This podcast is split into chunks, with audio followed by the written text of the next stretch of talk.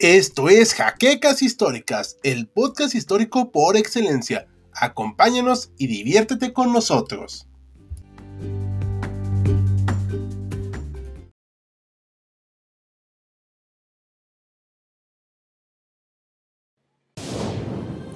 Bienvenidos a HC Historia Contemporánea, la página histórica por excelencia.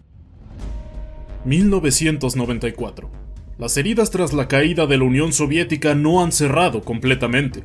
Los rusos se sienten extraños yendo a combatir dentro del territorio de su país para contener a rebeldes chechenos, de lo que poco o nada saben, más allá de que hacen peligrar la unión de su joven nación.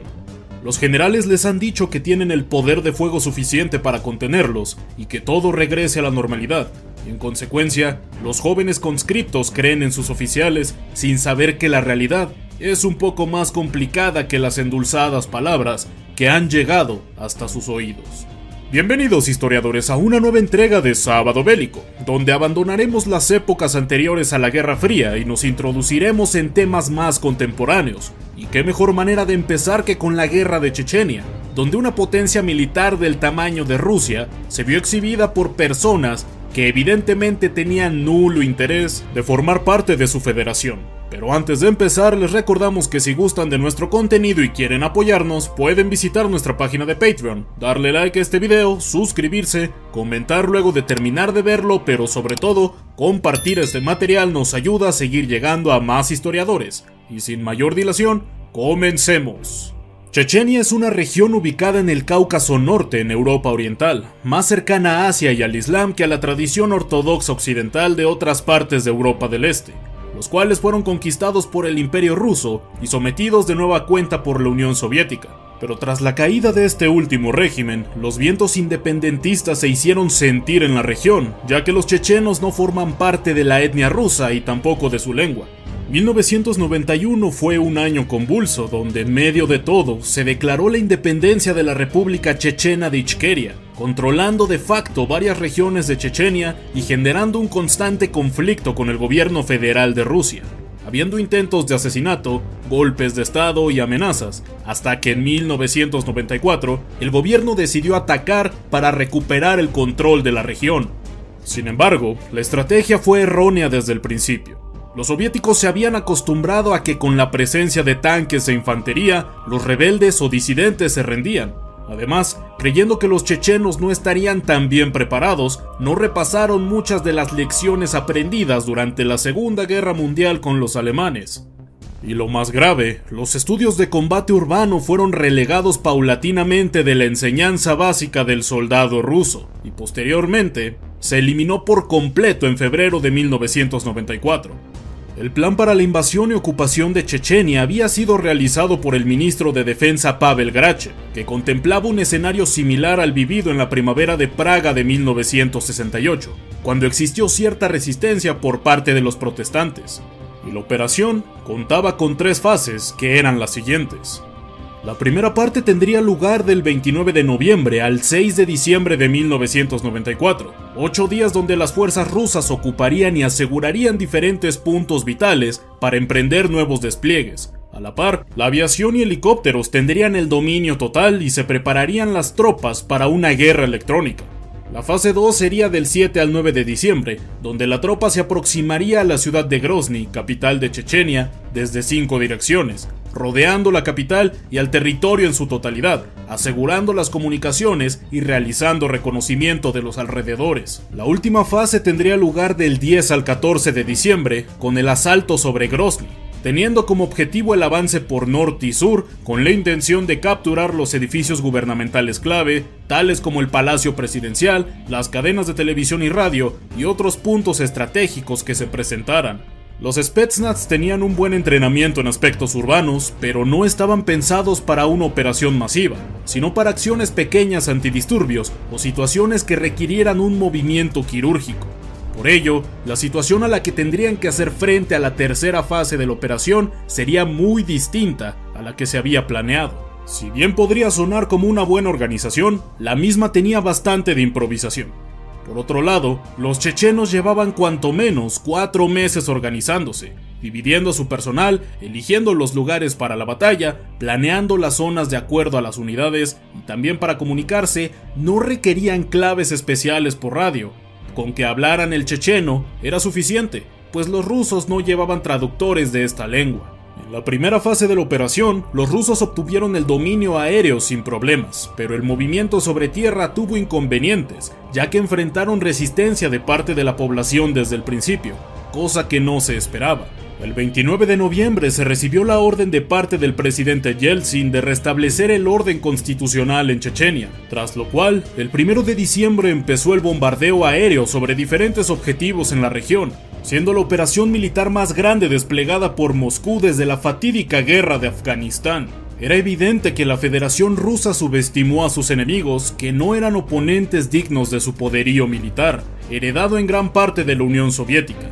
Pero algo que olvidaron es que los chechenos también sabían ruso, habían sido educados en el sistema soviético y muchos habían recibido entrenamiento en el mismo ejército. La población de Chechenia, aunque apenas y rozaban el millón de habitantes, estaban determinados en defenderse.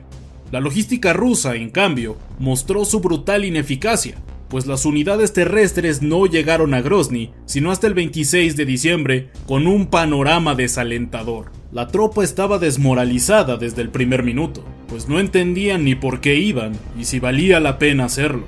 Hubo deserciones e incluso actos de saboteo a su propio equipo y vehículos. Pero a diferencia de ellos, los chechenos conocían el territorio, y aunque la rebelión de su gobierno no era tan popular, el hecho de que los rusos hayan provocado el fallecimiento de cientos de personas en la zona hizo que se plantearan el unirse a la misma para combatir contra los rusos.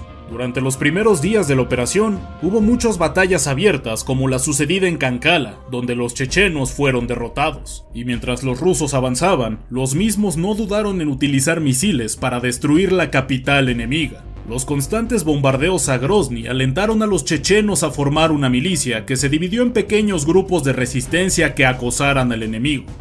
Finalmente, a finales de diciembre las tropas rusas estaban a las puertas de Grozny y el 31 de diciembre el asalto ruso por tierra comenzó, quienes se llevarían una desagradable sorpresa. Los chechenos se atrincheraron demasiado bien y además tenían la ventaja del local, conocer su terreno y contar con una posición defendible envidiable, que además los defensores aprovecharon las ruinas generadas por los bombardeos para mejorar sus posiciones volviéndose una amenaza virtualmente invisible, que esperó la llegada de su enemigo al interior de las calles de la capital, donde los blindados rusos fueron destruidos o incapacitados por la guerrilla chechena, quienes inteligentemente atacaban primero los vehículos que dirigían las columnas y los que iban últimos, dejando al resto de los invasores en una posición de la que no podrían escapar y difícilmente podrían defenderse, pues sus enemigos solían atacar desde los pisos altos de los edificios, esta posición indefendible convirtió a los rusos en un blanco fácil para los chechenos, provocando cientos de bajas tan solo en el primer día. Según los cálculos, la primera unidad, que era la brigada Maikop y que encabezó el ataque, perdió 800 hombres, 20 tanques de un total de 26 y 102 vehículos blindados de diversos tipos. Otro grave error de la logística rusa fue que de manera casi inexplicable no rodearon Grozny, permitiendo a los defensores recibir provisiones y apoyo. Fue tal el desastre de este primer día que las madres de los jóvenes conscriptos capturados por los chechenos acudieron personalmente al rescate de los mismos, siendo entregados en persona por el presidente checheno Basayev, reconociendo la valentía de sus progenitoras, además de ser otra manera de humillar aún más a Rusia. Además de la táctica anteriormente descrita, los chechenos habían usado la movilidad como ventaja con ataques de morteros de cuatro disparos, yendo hacia otro punto para dificultar el contraataque. Aunado a esto, los francotiradores se convirtieron en un verdadero problema, ya que buscaban herir primero a los soldados para posteriormente atraer a otros a sus posiciones, una táctica tan cuestionable como efectiva. Los combates siguieron los días subsecuentes, pero con 30.000 efectivos rusos estacionados en Grozny y con una nueva aproximación táctica. Si bien los chechenos demostraron su fiereza y habilidad en el combate, los contrarios también se adaptaron más pronto que tarde, quienes decidieron usar a los Spetsnaz, paracaidistas de élite e infantería, para tomar la ciudad. Esto empezó a inclinar la balanza a su favor, destruyendo el Palacio Presidencial con un bombardeo efectivo el 19 de enero de 1995. Los rusos aprendieron que los edificios capturados tenían que ser retenidos y defendidos, retomando lecciones de la Segunda Guerra Mundial, y en efecto, la captura de Grozny parecía que había terminado la guerra, pero no fue así. El conflicto se trasladó momentáneamente fuera de la capital chechena para seguir en los pueblos aledaños como Argun, cuando los guerrilleros comprobaron que no podían resistir de manera frontal a la maquinaria rusa. Este poblado cayó el 23 de marzo de 1995, seguido de Bamut. Aunque las fuerzas federales avanzaban, se encontraban con un enemigo dispuesto a resistir hasta el último hombre, pero también se cometieron atrocidades, como lo demostró el bombardeo en Samashki entre el 7 y el 8 de abril de ese año. Lo trágico fue que si bien los ancianos convencieron a los guerrilleros de marcharse para evitar el ataque ruso sobre sus hogares, el mismo fue realizado de cualquier manera, y nadie fue castigado por esta acción. En mayo, la situación para los chechenos se tornó desesperada, decidiendo recurrir a acciones de terror hacia la población rusa. El 14 de junio de 1995, los hombres al mando del comandante rebelde Shamil Basaev capturaron el hospital de la Budionovsk, tomando entre 1500 y 2000 rehenes, una práctica que fue una constante en este conflicto. El día 17, fuerzas especiales y Spetsnaz trataron de recuperar el hospital, provocando únicamente caos. Fue hasta el 19 de aquel mes que se alcanzó un acuerdo entre ambas partes, donde se estipuló un alto al fuego para el 21 de junio, obteniendo una victoria momentánea a la facción chechena. Cabe señalar que todo este fiasco fue televisado, viendo la población mundial junto con la rusa los horrores que estaban dispuestos a hacer los rebeldes con tal de obtener su libertad. El 31 de julio parecía que se había llegado a un acuerdo, pero ambas partes lo rompieron al poco tiempo, con diversos ataques y nuevas tomas de rehenes. Evidentemente la situación no estaba controlada, y de hecho, el presidente checheno fue declarado caído tras el ataque de un misil teledirigido a su base el 21 de abril de 1996, en medio de supuestas nuevas negociaciones de paz. Ingenuamente, Boris Yeltsin declaró de manera optimista que la guerra se había acabado, pero Rusia se equivocaba nuevamente.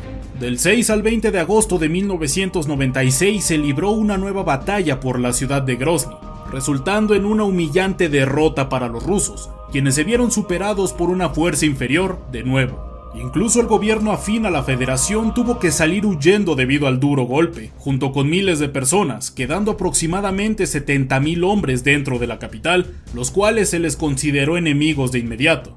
Aunque se extendió un ultimátum contra los insurgentes el mismo 20 de agosto, los rebeldes cedieron, aunque sí lograron acordar un cese al fuego a los pocos días.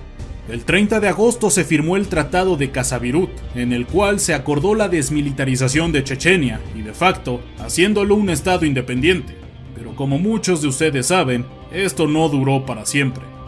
Es muy difícil saber la cantidad exacta de bajas de un y otro bando, pero lo que sí sabemos es que el costo para los civiles fue altísimo, rondando las 80.000 personas fallecidas. El grupo de madres de soldados de Rusia supone que hubo más de 14.000 soldados caídos en combate, mientras que el gobierno ruso no reconoce ni siquiera los 6.000. Del lado checheno, perdieron más de 15.000 combatientes, según las cifras más elevadas. La Primera Guerra de Chechenia fue el primer conflicto bélico en la que la Federación Rusa que conocemos a día de hoy participó, la cual estuvo lejos de ser corta, como en un principio se creía, pero sobre todo demostró algo muy importante que la Ucrania de hoy en día puede aprender.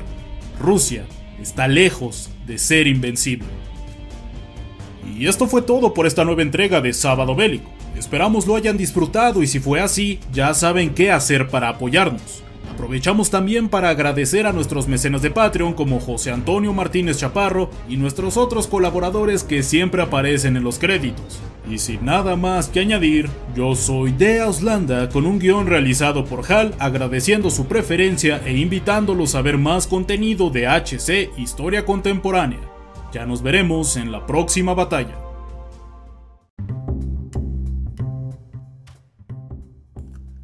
Gracias por habernos acompañado en Jaquecas Históricas, el podcast histórico por excelencia. Hasta la próxima.